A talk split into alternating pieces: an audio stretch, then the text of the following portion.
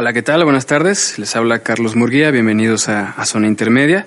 El día de hoy vamos a, dialogar con la película de The Op de, del estudio Pixar a la luz de el, duelo y la creatividad o el duelo y las maneras de, sobrellevarlo.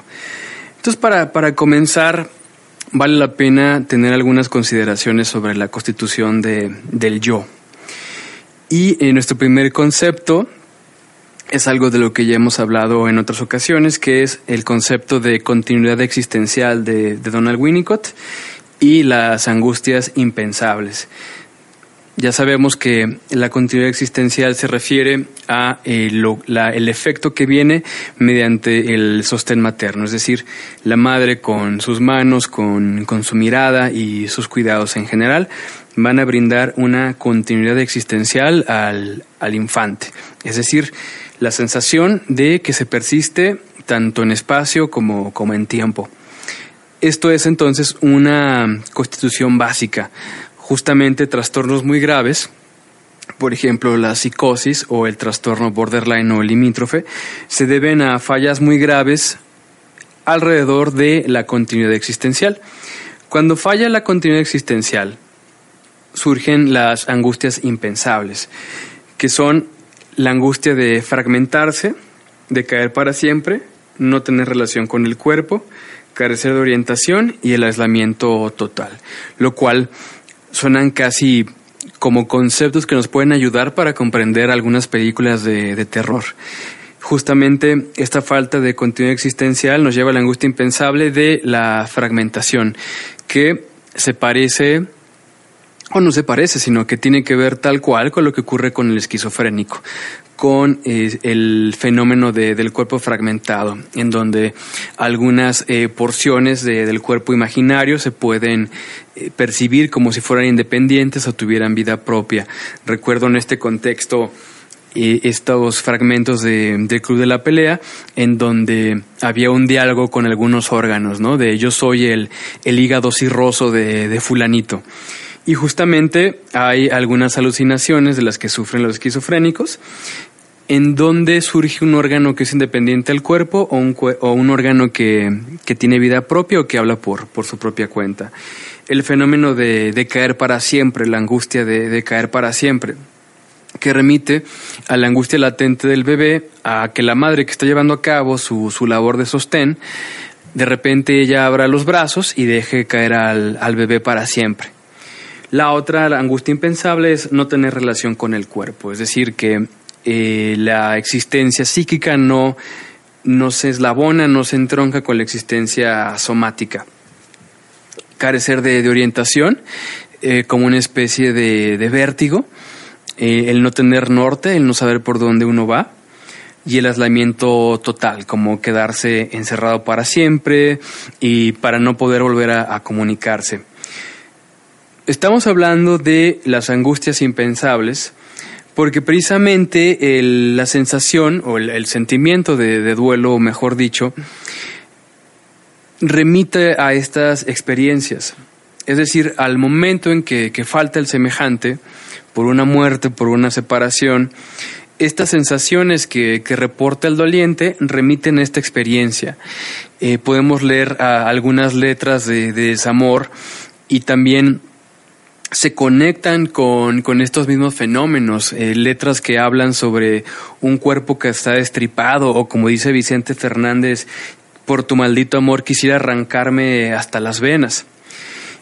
Entonces hay que explicarse esto, o sea, no solamente es el dolor de que la otra persona ya no está por una separación o, o por muerte, sino que esa persona ya no está para brindar continuidad existencial y ese hueco que queda en la que produce la, la separación remite a estas angustias que son extremadamente primitivas fenómenos que vivimos durante el primer año de vida, durante los primeros años de vida, y cuando el otro no está, se retorna a esta sensación de, desamparo.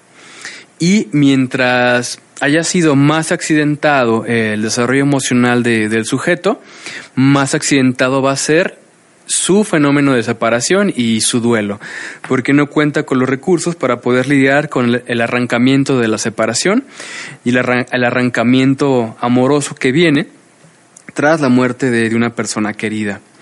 Hay que recordar también, en segundo lugar, el fenómeno de la identificación, que en psicoanálisis se refiere a cómo se construye el yo, que es decir, mediante la internalización de fragmentos de, otras personas. Y es algo que se realiza palmo a palmo. El bebé se identifica con la forma de, hablar del padre, con las preferencias artísticas de, de, la madre, con el carácter del hermano y muchos rasgos más. Es decir, que el yo es otro, que tu yo no es tuyo, sino que es una colección de otras personas. Es decir, una persona se puede eh, percibir a sí misma como si fuera una entidad homogénea y sin embargo esa persona es una colectividad. Nosotros somos legiones de personas conviviendo en nuestra propia, en nuestro propio yo.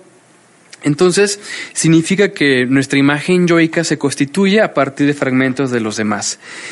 Es decir, que cuando se da una separación, este dolor de arrancamiento también remite a un fenómeno que se asimila a el miembro fantasma, como cuando una persona le, le amputan un brazo, le amputa una pierna y la persona reporta que sigue sintiendo que como si todavía tuviera la mano, el brazo o la pierna o lo que le hayan amputado, es similar a lo que pasa también con la separación. Es decir, cuando una persona ya no forma parte de nuestra vida, es como si se amputara una parte de nuestro propio ser. Y se siente justamente como si fuera una, herida literal. Y me remito de vuelta a, las letras de desamor. Está siempre este motif, este, este tema persistente del desangrarse, de, la herida, de, de caerse en mil pedazos, del arrancamiento, etcétera, etcétera. Entonces, el desamor, el duelo se parece al fenómeno del miembro fantasma. Eh, para poder salir justamente del duelo, lo que tiene que hacer el, sujeto es volver a crear nuevos objetos, que, su libido, en lugar de circular sobre ese hueco que quedó, de esa persona que, se ha perdido, tiene que encontrar nuevos ideales y nuevos objetos que, perseguir. Ya veremos eso más adelante a la luz de, del señor Fredricksen en la película de, de Op. De modo que el yo es otro y una vez que se pierde el semejante, perdemos una parte también de, nosotros. A propósito de esto, hay algo que, podemos encontrar en YouTube, que es una broma que consiste en colocar a, la víctima eh, con una, una tabla que en donde coloca la persona las dos manos a ambos lados, dividida por, por una tabla, y colocan un brazo de, de hule que tapan con, una sábana y la otra mano eh, la coloca al otro lado de, la tabla. El experimentador, o mejor dicho, el, bromista, toma dos, este, eh, dos cepillos con los cuales comienza a frotar la mano real de, la persona y la mano falsa de, también de, la misma persona, hasta que por medio de la percepción comienza a pensar que eh, tanto la mano real que está siendo frotada con el cepillo como la mano falsa de hule que está siendo frotada con el cepillo formarán parte de su mismo cuerpo. Sin avisarle a, la víctima, el experimentador toma un martillo, golpea la, la mano de hule y el sujeto pues se sobresalta porque ya está convencido de que esa mano falsa también forma parte de su cuerpo. Esto nos revela justamente que si bien pensamos nuestro yo como si fuera una entidad coherente, mediante un experimento de esa naturaleza nos damos cuenta que no es coherente en lo absoluto, porque la existencia del yo también se basa en sensaciones y percepciones, lo que se está reportando eh, en términos táctiles y, visuales. Entonces, justamente, el, perder un ser amado es tal cual como el fenómeno de, la amputación, es perder una parte del cuerpo. Partiendo de, esa premisa de que el amar a alguien no solamente se trata de, amar un objeto que está ahí en el mundo de una persona aparte, sino de que esa persona ya se convierte en una parte de nuestro propio ser. porque hay un juego de identificaciones entre, entre los dos amantes, como si los dos fueran un mismo cuerpo. Justamente prácticas tan cotidianas como, como el abrazo, tomarse de la mano, el beso y la relación sexual como tal, son formas en que los amantes con llevan a cabo una pasión fusional en donde se busca hacer que los dos se conviertan en la misma cosa. Como decía sabiamente la gran banda, eh, Timbiriche, tú y yo somos uno mismo. Eh, una canción pues bastante conocida. En fin, ¿cómo, ¿cómo se vive el duelo? De entrada, pues ya hablamos de la amputación de un miembro y la amputación de un ser amado, que remite una, una experiencia muy similar. La persona que, que ya no forma parte de nuestra vida, cuando ya no está, es como si nos hubiesen arrancado un fragmento de, del cuerpo. Entonces, cuando la persona ya no forma parte de, del sujeto, el dolor también viene entre la comparación entre el hecho de que la persona real ya no está, pero que la representación también persiste. Y esto es bastante doloroso, porque el sujeto tiene que llevar a cabo una prueba de realidad. No simplemente se da, se da de tajo, sino por el hecho de que se encuentra en posesión de estas memorias, es bastante doloroso darse cuenta que ya no va a haber complementariedad entre el objeto que está allá afuera, la, persona real, y también con, eh, con el recuerdo internalizado. Por ese motivo la persona busca restablecer el contacto mediante objetos metonímicos, mediante objetos que, que remiten a la persona total. Es decir, la persona en duelo tras la muerte de, del otro, tras la separación del otro, puede atesorar eh, un collar que se quedó en casa, eh, un lipstick, eh, los cabellos que se quedaron en el jabón del baño, la ropa o inclusive portar la ropa de, de la persona que se fue. Es algo también típico que ocurre, por ejemplo, que muere el abuelo o muere el padre y el doliente comienza a portar el reloj del abuelo, porque justamente aún no está listo a soltar por completo la persona que se fue. Estamos intentando, mediante este fenómeno, mantener el vínculo con el semejante que, se fue, eh, con un vínculo con objetos parciales u objetos eh, metonímicos. Otra forma también de, negar que, que la otra persona ya no está es eh, alucinarlo. Yo he escuchado en muchas ocasiones que la gente que regresa del velorio de la abuela, de, la madre, del hijo y demás, dicen que antes de dormir el abuelo se sentó en, la cama y le dijo que por favor cuidara a, fulanita. O mientras hacían el desayuno al día siguiente de, del entierro, que escucharon la voz de, mamá que les decía adiós por última vez o, que les dejo algo, pues, porque justamente el aparato psíquico está luchando para que el vínculo siga existiendo. Y por ese motivo surge la satisfacción alucinatoria. O sea, ya no está la persona real como objeto empírico, pero lo que se puede hacer es retomar la relación con la persona que ya no está mediante un objeto subjetivo, un objeto que, que es eh, alucinado. Otra forma de hacerlo es mediante identificación, que consiste en retomar rasgos de la persona que se fue. Por ejemplo, si el padre era una persona con síntomas neuróticos obsesivos muy marcados y el hijo no tanto, tras la muerte del padre, el hijo puede exacerbar la misma obsesión como una forma de mantener la relación con el padre por vía de la identificación. O se muere la madre, que ella hacía una capirotada buenísima, la hija en su vida había cocinado y tras la muerte de la madre ella hace también una muy buena capirotada, porque reiterémoslo, se logra un vínculo con la persona que se fue mediante la identificación. El duelo también se vive mediante una oscilación entre el amor y el odio. Sea, por un lado se puede dar la añoranza y la, idealización de, la persona que, se fue, pero luego también se puede trastornar en odio. Y es que después de todo fue un maldito, cómo se fue a morir, se murió por borracho, se, se, murió, se murió por viejero, se, se murió por, por bruto y así sucesivamente.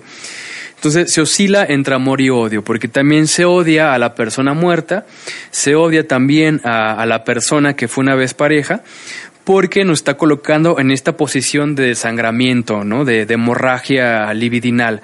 ¿Cómo te atreves a colocarme en, en esta posición? Y por supuesto, lo que tiene que ver con el duelo y lo vinculado con la depresión, por supuesto, pues son fenómenos que son narcisista en, narcisistas en su misma estructura. El deprimido es narcisista, el que está en duelo es narcisista porque resulta que todo gira en torno a ellos. El mundo es cruel en torno a ellos y todos los demás tienen que encargarse también de su bienestar. Pero cuando la gente intenta ayudarlos, intenta participar en este duelo eh, mediante la escucha o mediante simplemente el apoyo moral, el deprimido como gran narcisista de todos modos va a rechazar la, ayuda. Lo que ocurre también en el duelo es que la, libido, o para no tener que definir dicho concepto, llamémoslo la, la energía psíquica, está intentando retomar el vínculo con el objeto perdido, pero ya lo que está quedando ahí es una herida, es un hueco y la libido está intentando cargar un objeto que, ya no está y por ese motivo la persona se siente vacía. Por eso la, dificultad de, levantarse, la dificultad de, encontrar soluciones, de, de, poder elaborar el duelo, porque toda la libido está sobrecargándose sobre un objeto que ya, que ya no está. Y precisamente hay una dicotomía entre libido de objeto y libido del yo. Si la libido de objeto se concentra totalmente en dicho lugar y aparte es un objeto que ya con el cual ya no se puede establecer relación, pues el yo entonces se queda completamente disminuido. Por eso, eh, ya lo mencionamos, por eso el, pesimismo, la falta de energía, la falta de esperanza. Y una recomendación justamente para la persona que está en el duelo es buscar poco a poco nuevos ideales desde cosas muy pequeñas, desde el intento de formar parte de un grupo de lectura, comenzar a, salir al cine, meterse a algunas clases de, de baile y demás, que a lo mejor al principio para el doliente puede parecer como, como una completa estupidez, o sea, porque no va a resolver de ninguna manera la muerte del ser querido ni la separación con, con ayuda del baile o con la, con la ayuda de un grupo de lectura o con la escritura creativa. Sin embargo, lo que se está buscando hacer con esa recomendación es que la libido, en lugar de que se quede atascada en el pasado, en lugar de que se quede atascada con esa persona que, se fue, pues encuentre nuevos objetos. Y en algunas ocasiones se convierten en nuevos ideales. El señor Fredricksen de la de, de OP eventualmente encuentra nuevos objetos en la figura de, del niño Russell del Boy Scout, pero bueno, ya hablaremos en unos minutos al, respecto. Pues bien, para poder seguir trabajando con, el tema, tenemos que, hablar de, de, un breve resumen de, de, la película. Es una secuencia que, que todo el mundo recuerda con, con bastante cariño de, de, la película, que es la, la, secuencia de apertura. A lo mejor si yo la, si la menciono en este momento, todos vamos a empezar a llorar, inclusive aquí con el compañero en cabina, ¿no? Nos vamos a agarrar chillando con la, la apertura de, de, la película.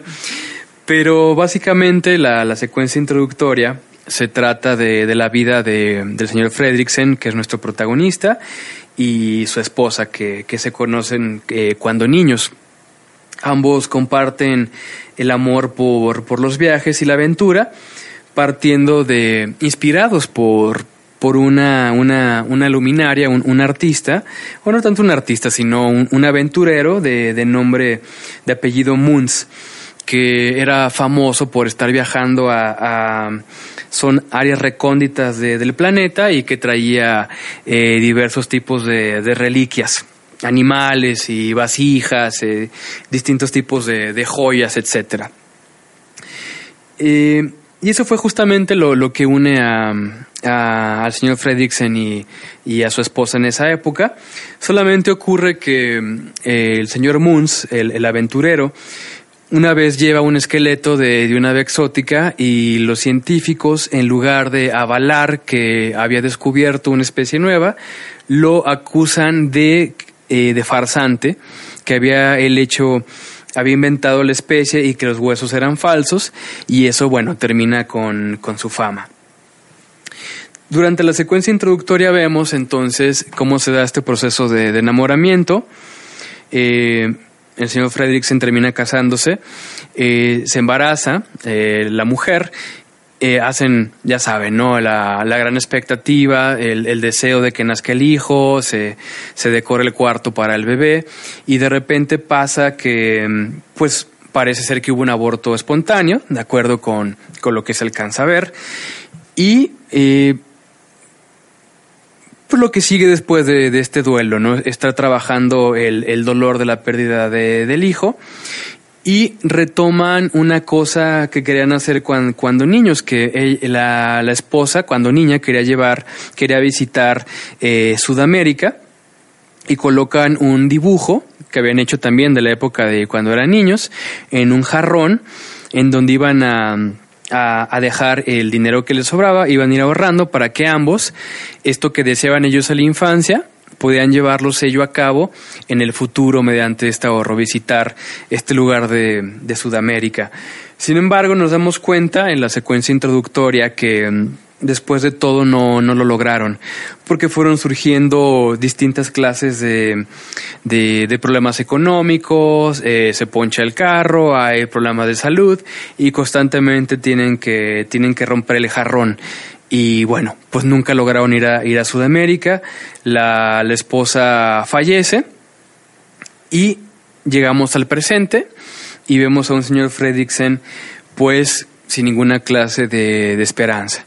Sea, de hecho, en cuanto, en cuanto se acaba la, la secuencia de la historia de, del matrimonio y la muerte de, de, la mujer, se ve a un señor Fredricksen que despierta incluso con, con pesimismo, que no tiene ninguna clase de ideal ni, ni esperanza. Y nos damos cuenta que, que el tiempo ha pasado porque su casa ya es una reliquia y están construyendo alrededor de la misma. Los arquitectos e ingenieros de, de ese proyecto le ofrecen comprarle la casa, él por supuesto se niega porque es un vínculo que le queda con, con, la, con, la, con la esposa difunta. Se ha convertido justamente en un objeto metonímico de, de, la, de la mujer fallecida retomando este tema que mencionábamos, ¿no? De aferrarse a, relojes, a collares, a fotografías. No se puede tener la persona total, pero podemos tener fragmentos que quedan de, del fallecido. El señor Fredricksen entonces no, no acepta la, la oferta. Le dice incluso en broma a uno de, de los asistentes de, del proyecto que pueden tener la casa en cuanto él se muera. Y le siguen insistiendo y él sigue diciendo que no.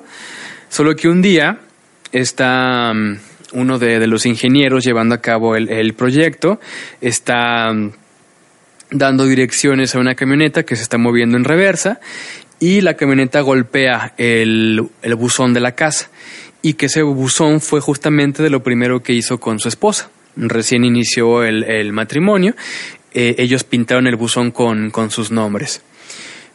El señor Fredricksen, por supuesto, bueno, pierde la, la cordura, agarra su, su, bastón y golpea en la frente a este sujeto y lo descalabra. El encargado del proyecto, por supuesto, se agarra sonriendo porque ya puede demandar al señor Fredricksen porque le hizo daño a su trabajador. Llevan a la corte al señor Fredricksen, lo, lo demandan evidentemente, y por esa demanda se ve forzado a vender la casa.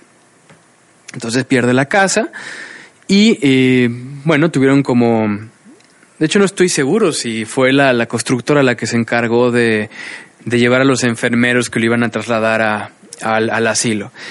Bueno, la situación es que llegan eh, los enfermeros del asilo ya para trasladarlo hacia allá y para su gran sorpresa, el señor Fredricksen había colocado miles y miles de globos atados a, a la chimenea de la casa.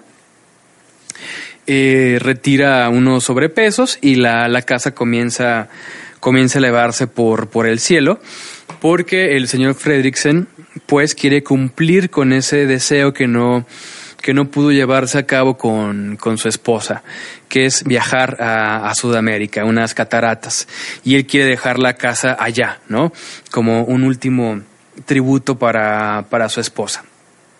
Sin embargo, para sorpresa del señor Fredricksen, él no va solo en la casa, sino que lo acompaña Russell, que era un niño que estaba rondando la, colonia, un niño eh, regordete em, que es Boy Scout, y está muy ilusionado porque tiene una banda repleta de, insignias de, logros, ¿no? Ustedes saben que capacidad de, hacer nudos, que de, cacería, de respeto a los mayores, etcétera, etcétera. Y a él le falta una insignia que eh, versa sobre los logros de cuidado de, ancianos o de, apoyo a los ancianos. Antes de que pasara lo de la, la elevación de la casa, Russell va con el señor Fredricksen y le, le dice que de qué manera lo puede ayudar el señor Fredricksen, porque por supuesto está en su profunda depresión porque toda su libido está ensimismada en, en este dolor, pues no lo encuentra simpático y no quiere participar de ninguna manera con, con el chico Russell. Y el señor Fredricksen le dice que, bueno, lo puede ayudar encontrando una ave exótica que tiene como nombre Snipe, que por supuesto es un invento. Y resulta que, que Russell, según él, haya escuchado eh, pistas del sniper dentro de la casa y estaba ya en el domicilio antes de que el señor Fredricksen pusiera los globos y, se elevara la casa. De modo que se ve forzado a, viajar con, el niño. Y esto más adelante vamos a ver que es una relación que va a ser también complementaria con, el duelo de los dos y, con el vacío de los dos.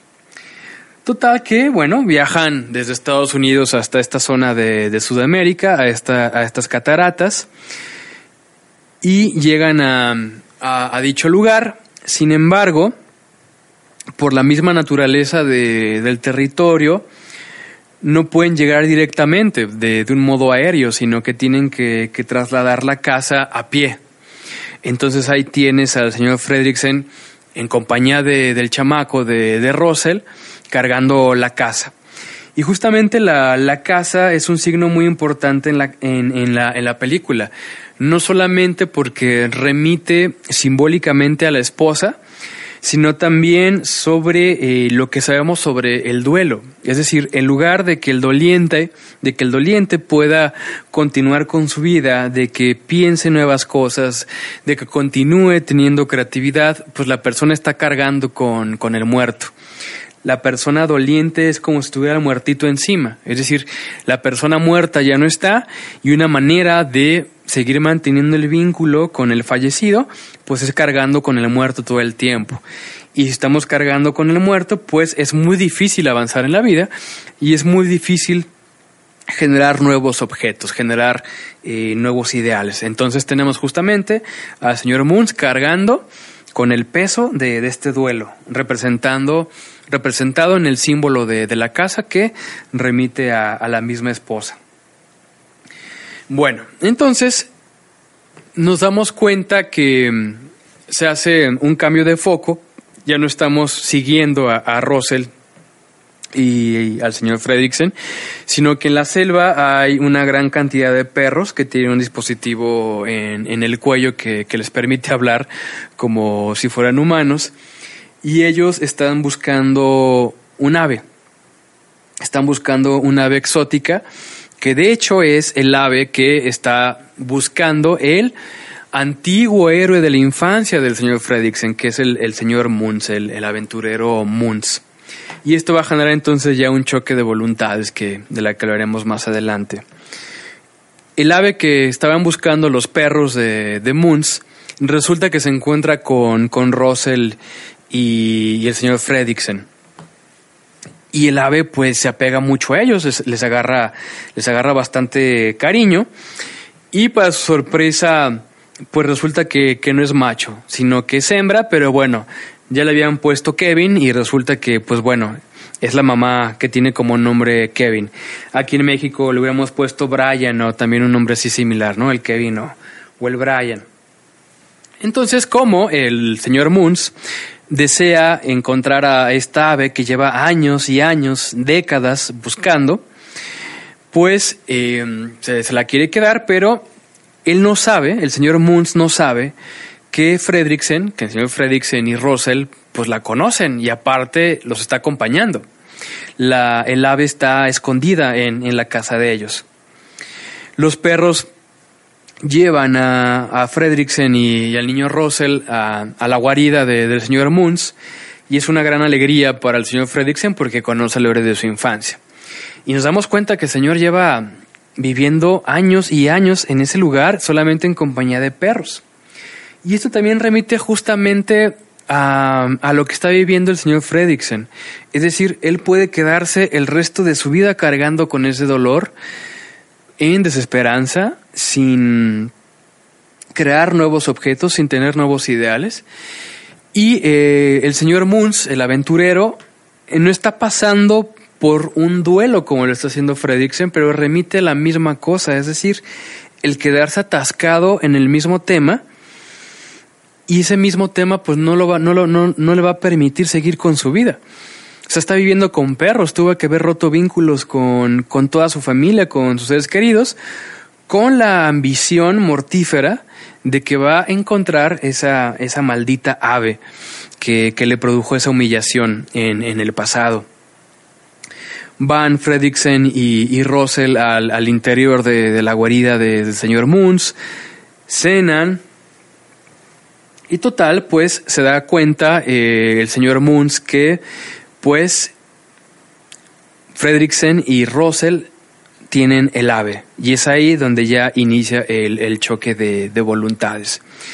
Moons quiere el ave, pero Russell también quiere el ave y el señor Fredricksen pues está a cargo de Russell como si fuera un hijo o un nieto eh, putativo. Y se ve él en una encrucijada. Tiene que elegir entre llevar la casa a su destino final o apoyar a Russell, que pues bueno, está bastante encariñado con, con el ave. Llega por la noche el señor Moons, porque descubre con ayuda de su tecnología que, que el señor Fredricksen y Russell tienen el ave, se las arrebata, el señor Moons de paso le, le prende fuego a, la casa del señor Fredricksen y pudo haber participado el señor Fredricksen, pudo haber ayudado a rescatar al ave de, del señor Moons, porque sabemos que no la quiere viva, sabemos que la quiere muerta, para llevarla como evidencia de que sí existió después de todos estos años. Y en lugar de apoyar a Russell y a Kevin, al ave Kevin, elige la, la casa. Y Russell se, se, enoja sobremanera. Le dice que, que en lugar de, de, apoyarlo a él y ayudar a Kevin, eligió la, la casa. Y se da entonces una separación entre ellos. Eh, el señor Fredricksen persiste con llevar la casa hacia el destino final y Russell toma este aparato que sirve para, para mover las hojas, este aparato de aire para mover las hojas con ayuda de unos globos. Y con ayuda de esos globos y del propulsor, eh, Russell puede llegar hacia el globo de, del señor Moons. Porque él también, esto también se relaciona con la secuencia introductoria. El, el globo eh, con el cual jugaban el señor Fredricksen y, su esposa, también se vinculaba con el, el Zeppelin del el señor Moons, con el cual viajaba a, a lo largo de, del mundo. Russell, con ayuda de, de, los globos y este aparato que mencionaba, llega hasta, hasta el Zeppelin de, del señor Moons y con ayuda de un perrito labrador, que es un perro que decide salirse de, de esta, de esta maldad de los otros perros crueles que, que apoyan a Moons, con ayuda del perro labrador, que lleva como nombre muy creativamente Doug, solamente que es un juego de palabras, ¿no? Como si fuera la palabra dog en inglés y el nombre de pila de, dog. Y eventualmente llega el señor Fredricksen con, con ayuda de la casa, elevándose con la casa. Solamente hay que, hay que tomar en cuenta algo eh, es, de cabal importancia en la película y, de, y del simbolismo de, la película. Mientras Russell va por su cuenta, y también ya queda por su cuenta el señor Fredricksen, él está en la casa y ya la casa está hecha pedazos. O sea, después de todo este trayecto, desde Estados Unidos hasta Sudamérica, pues ya aquello que, que, lo conectaba con la esposa, las fotografías, los cuadros, los muebles y demás ya están completamente volcados. y va a tener que renunciar a ellos. Se sienta en, el sillón que está al, lado eh, del otro sillón en el cual también se sentaba su, esposa, que era un espacio que, era típico que, compartieran, y toma un álbum de, fotografías que llevaba por título nuestro álbum de aventuras cuando eran niños lo, lo habían creado y estaba planeado justamente para ir coleccionando recortes y fotografías de las cosas que iban haciendo y también eh, durante su matrimonio. Cuando fallece la esposa del señor Fredriksen, el señor eh, no se da cuenta lo que tiene el, el, álbum adentro, el álbum de nuestro libro de, de aventuras. Cuando está sentado en, la sala de, su casa destrozada, lo abre y se da cuenta que su esposa fue metiendo nuevas fotografías. Mientras tenían dificultades económicas y lo que hicieron después del aborto y demás, y le cae el 20, ¿no? Se da este, este momento de revelación que después de todo ya habíamos hecho nuestra aventura. No era necesario llevar a cabo todo este viaje de Estados Unidos hasta Sudamérica, estar batallando tanto cuando la aventura ya estaba hecha. Y fue lo que le quiso comunicar justamente su esposa, que a pesar de las dificultades económicas y a pesar de todo, de cualquier manera ya estaba hecha su, aventura. Y es ahí cuando el señor Fredricksen decide aventar diversos objetos de la casa, ¿no? Los muebles y al final el refrigerador para quitarle peso y así que la casa pueda volver a elevarse porque durante el trayecto ya ha perdido muchísimos globos que ya no le permitían elevarse con, con libertad. Y es una escena muy interesante y muy inteligente. Porque si bien dijimos que la casa es el símbolo, es el signo metafórico de, la esposa, también es el signo metafórico de la carga del duelo. Y cuando vemos al señor Fredricksen tirando los muebles para que la casa pueda elevarse, estamos dando cuenta sobre la evolución del personaje y que su duelo ya está evolucionando, de que ya logra cargar nuevos objetos ya logra tener nuevos ideales. Entonces, la casa, en lugar de que sea una cruz, en lugar de que le esté cargando y que le impida caminar con, con libertad, la casa se eleva y va a subir hacia el Zeppelin del señor Moons para poder rescatar a su nieto putativo o a su hijo putativo en la forma de Russell y también rescatar al ave. Entonces, bueno, eh, sube el, señor Fredricksen hacia, hacia el Zeppelin se ve obligado a luchar contra los perros y el señor Moons, lo cual es bastante importante y se conecta con nuestro tema sobre la superación del duelo. Es decir, el señor Moons, en lugar de clavarse con la tristeza de que su héroe de la infancia sea una persona tan cruel, el señor Fredrickson está completamente dispuesto a luchar con este héroe de la infancia que después de todo no, no es buena persona. Se da entonces la, la batalla final entre Russell, el perrito Doug, el labrador y los perros malos. Y el, bueno, el señor, el señor Moons pues fallece, se cae del globo. Y la casa llega eventualmente a, su destino, a su destino final. También es interesante notar que mientras el señor Fredricksen está luchando, la casa se cae y se pierde. Y él está completamente dispuesto ya a renunciar a la casa, porque él está interesado en objetos nuevos, está interesado en ayudar a Russell y en ayudar al, ave. Sin embargo, nosotros como, como espectadores nos damos cuenta que la casa, después de todo, sí llegó a su destino final, sí llegó a este, a este acantilado. Sin embargo, desde el punto de vista del señor eh, Fredricksen, la casa no llegó. O sea, llegó hasta las últimas consecuencias para poder superar su duelo. O sea, de su perspectiva, la, casa se perdió para siempre y ya no tuvo ningún problema. Lo cual, como comentábamos, pues es un signo bastante claro de la superación del duelo de, del señor en El hecho de que estuvo dispuesto a renunciar a, la casa. Bueno, se termina eh, la aventura, se, se resuelve el conflicto y la, la película termina en la, en la secuencia de, de, créditos y vemos que el libro de aventuras que le había regalado la, esposa fallecida al señor Fredricksen está produciendo nuevas aventuras. Se ven fotografías del de, eh, señor Fredricksen en compañía de Russell, vemos a, al perro Doug en compañía de, del señor Fredricksen, eh, nuestro protagonista, bueno, ya pues satisfecho con su vida y no le queda de otra más que vivir en el, en el asilo.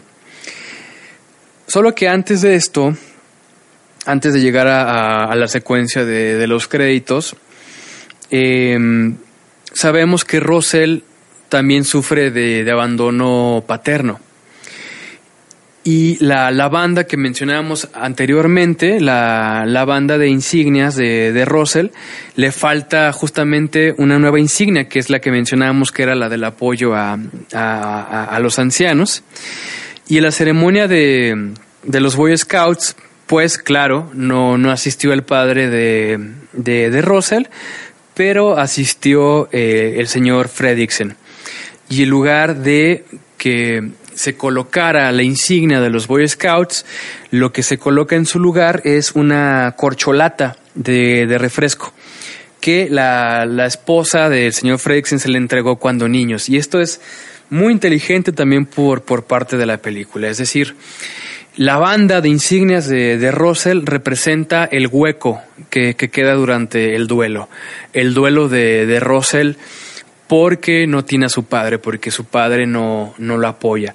Sin embargo, Russell, dispuesto a superar este duelo, dispuesto a seguir viviendo, coloca al señor Fredricksen como un sustituto de padre y el señor Fredricksen, dispuesto también a superar su duelo, en lugar de Quedarse con la corcholata que representa a la esposa difunta, está dispuesto a renunciar a la corcholata y entregársela de vuelta a, no de vuelta, entregársela como insignia a, a Russell. Esto, como, como yo le decía, es bastante inteligente y tal cual de lo que sería un duelo que no se torna patológico. Eh, por supuesto, eh, el duelo que consiste en la pérdida de una persona porque fallece, por una ruptura amorosa, o el duelo que también viene cuando se pierde un trabajo, también cuando, eh, cuando se cambia de país, también, por ejemplo, es como si arrancara una parte de nosotros, como lo que mencionaba al inicio. O sea, los demás y, nuestro entorno, nuestra carrera y nuestras ambiciones son como parte de nuestro cuerpo. Y cuando se pierden hay un arrancamiento. Es como si amputaran un dedo, como si amputaran un, un brazo. Y se siente como si hubiera un miembro fantasma. Entonces, durante el periodo, este dolor de la desesperanza, de que no hay solución, de que no se va a poder seguir viviendo, es perfectamente normal.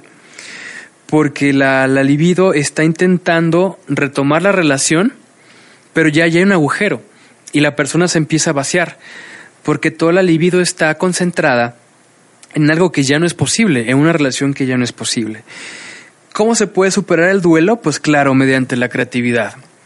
Y no la creatividad eh, mediante actividades artísticas. Nos referimos aquí a la capacidad de, pensar, a la capacidad de, de buscar nuevas soluciones, a, y quizá ocurre que el doliente no quiere darse cuenta que la solución la tiene en sus narices. Justamente llega Russell, que él también tiene un hueco en su vida, que él también está pasando por un duelo, e intenta superar este duelo mediante el ideal de los Boy Scouts. Llega a la casa del señor Fredrickson y en lugar de decir, bueno, puedo entablar una relación con este chico, por más enfadoso que sea, lo, lo rechaza. Porque él está completamente ensimismado con, con este proceso de, de dolor. Siguiendo con esta idea de que para superar el duelo, para que no se torne patológico o para que no termine en una melancolía, o sea, una melancolía ya es un duelo que nunca se resuelve, vemos que en el, en el álbum de, de, aventuras, en nuestro libro de aventuras que regala la esposa al señor Fredricksen, está nuestro protagonista creando nuevas experiencias, representadas justamente en el álbum. Se están creando nuevos ideales y nuevos objetos. Bueno, para, para concluir, vamos a, cerrar el tema con los signos metafóricos de, de la película. Entonces, en primer lugar, el, el álbum, que remite a esta idea de que para superar el duelo se requieren crear nuevos objetos y nuevos ideales. Y por supuesto, no olvidar que la solución estuvo ahí desde un inicio. Si el señor Fredricksen hubiera salido de su ensimismamiento, por lo menos temporalmente, se hubiera dado cuenta que la aventura ya estaba hecha. La aventura ya la había realizado con, con su esposa. El álbum ya, ya, estaba, ya estaba lleno. Entonces se tienen que crear nuevos ideales y, y nuevas experiencias. La esperanza de que es posible seguir viviendo, solamente que se tiene que estar dispuesto a renunciar, se tiene que matar al muerto. Y eso nos lleva a la casa. La casa que en primer lugar remite a la esposa, es un signo metafórico de, la esposa, pero también remite a, a la carga, remite al hecho de que el doliente está cargando con, con, el muerto, está cargando con la pareja que lo dejó, está cargando con el trabajo que perdió, lleva el peso de, de la nación en la cual ya, ya no reside. Significa que si la persona no renuncia al objeto que, que se perdió, la persona no va a poder, no, no, va a poder continuar viviendo. O sea, va a tener este peso sobre, sobre los hombros. Sin embargo, si asociamos la, la casa con, con, los globos, pues nos hace entender justamente que para que el deseo vuelva a elevarse, para que el deseo continúe su, su circulación, la casa tiene que, que, vincularse con los globos, es decir, tiene que irse la casa, o sea, el muerto tiene que quedarse enterrado, porque el doliente lo que intenta hacer es revivir al muerto, y sin embargo, pues ese prospecto ya, ya no es posible. También las, las insignias de, de Russell, en donde vemos que ya está prácticamente completa la, la banda de todas las insignias posibles de los Boy Scouts, y sin embargo falta una.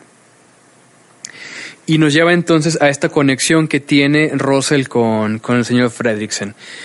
Es decir, Russell no tiene el apoyo de su padre y sin embargo está dispuesto a recibir el apoyo de, del señor Fredricksen, que tiene que ver justamente con esta renuncia. Porque si Russell se clava con el hecho de que tiene que ser su padre, tiene que ser su padre, tiene que ser su padre el que vaya a, esta ceremonia, nunca va a salir de eso. Sin embargo, estuvo dispuesto a tener como objeto sustituto al señor Fredricksen. Y a su vez, el señor Fredricksen, en lugar de clavarse con que es suya y es suya la corcholata de antaño que le regaló su, su esposa difunta, está dispuesto a renunciarla. Esta es también una, una gran lección también sobre la superación del duelo. Se tiene que renunciar al muerto y a su vez, ¿por qué no? entregar algo al semejante para la, la, superación del duelo. En efecto, ya es algo más discreto. El ave exótica, Kevin, pues remite a, a la maternidad y la paternidad que, que, no pudieron tener el señor Fredricksen y su esposa. Recordemos que eh, sufrieron un, un, aborto espontáneo y el señor Fredricksen a, al momento de, de, salvar a Kevin, para que Kevin pueda llegar con, con sus crías, que eh, él mismo está curando el dolor que tuvo por no, no haber tenido hijos tras el aborto espontáneo de, de su mujer. Igualmente, el hecho de, de, que el señor Fredricksen, en lugar de clavarse melancólicamente con que su héroe de infancia es una persona cruel, estuvo dispuesto a luchar contra esta persona pero a luchar contra esta persona del pasado, con esta persona del pasado que es el señor Moons, para que llegue lo nuevo, que llegue lo nuevo en la forma de, de Kevin y en la forma de, de, de, Russell. Y eso entonces sería la, la forma en que, en que cerramos el, tema. Y eh, podemos también retomar lo, que ya hemos mencionado en distintas ocasiones en, en este programa. Por supuesto que, que, el duelo es inescapable. Es un hecho que, que no se puede evitar. Y es mala idea intentarlo evitar mediante acciones maníacas, mediante medicación. Es decir, el duelo se tiene que trabajar. Porque mm, justamente se tiene que hacer un trabajo, trabajo de duelo, como, como lo llamaba Freud, en donde la libido tiene que encontrar el modo de salir de este nudo, de este nudo de estar cargando al, al muerto, para que el libido crea cosas, cosas nuevas. Y eso es una, un, una manera de verlo. Es decir, que durante la vida justamente va a haber distintas formas de dolor. Vamos a, perder amigos, vamos a perder parejas, las cosas no van a salir como queremos. Nos van a decir que sí todo el tiempo, eh, se pueden perder trabajos, tenemos que, emigrar. Y eso justamente es lo que va a producir el duelo, ¿no? El, el sentimiento de amputación que viene con, con la pérdida. Sin embargo, lo que podemos plantear como recomendación para la persona doliente es que poco a poco haga el intento de encontrar nuevos ideales. Por más paradójico que suene, porque para el doliente esto puede parecer hasta una burla. O sea, ¿cómo voy a encontrar el modo de tener nuevos ideales, de interesarme por nuevas cosas si yo me siento, pero de la patada? No tengo ni la energía ni el interés de hacerlo. Sin embargo, sí suspende por lo menos por un momento esta convicción de que ya no hay esperanza, de que ya no se puede hacer absolutamente nada, si le da lugar a lo nuevo, poco a poco puede salir, de, salir del atascamiento de, la depresión y, y, del duelo. Y esto es justamente lo que nos mantiene vivos. O sea, lo característico de la vida es la creación de cosas nuevas. La evidencia de que hay un sujeto deseante, de un sujeto creativo, es porque crea cosas nuevas. Es decir, en su relación de pareja, si se atascan, pueden encontrar el modo de crear nuevos intereses, aprender cosas nuevas entre los dos. Cuando la vida se atasca, por supuesto que puede venir un, sentimiento de, futilidad, de, que no vale la pena hacer las cosas, y sin embargo, la persona hace todo el intento de tomar una postura creativa para crear eh, nuevos objetos. Por tanto, pues una película muy recomendable, es una película bastante inteligente que, claramente investigó su, su, tema. Y también como, asociación con lo que hemos hablado últimamente, eh, bueno, de, los meses pasados, si vivimos en una sociedad de, de la rapidez, de, del constante entretenimiento y del consumo maníaco de, de información, hay que preguntarse pues de qué manera están llevando a cabo los duelos. O sea, recuerdo también aquí el, tema de, de, que en Facebook es posible hacer un Facebook conmemora, una cuenta de Facebook de, de un fallecido. Entonces hay que preguntarse si los duelos son inevitables y si los duelos requieren de, de tiempo, requieren de paciencia, requieren de la capacidad de pensar y de creatividad.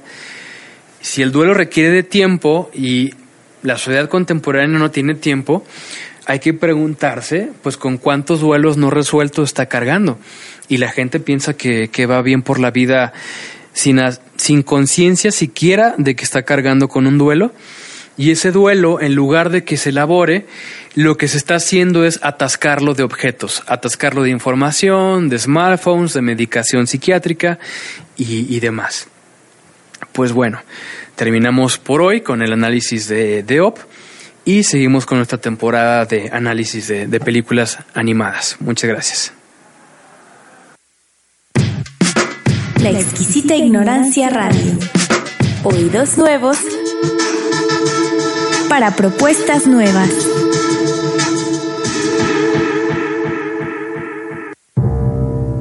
La exquisita ignorancia radio oídos nuevos para propuestas nuevas.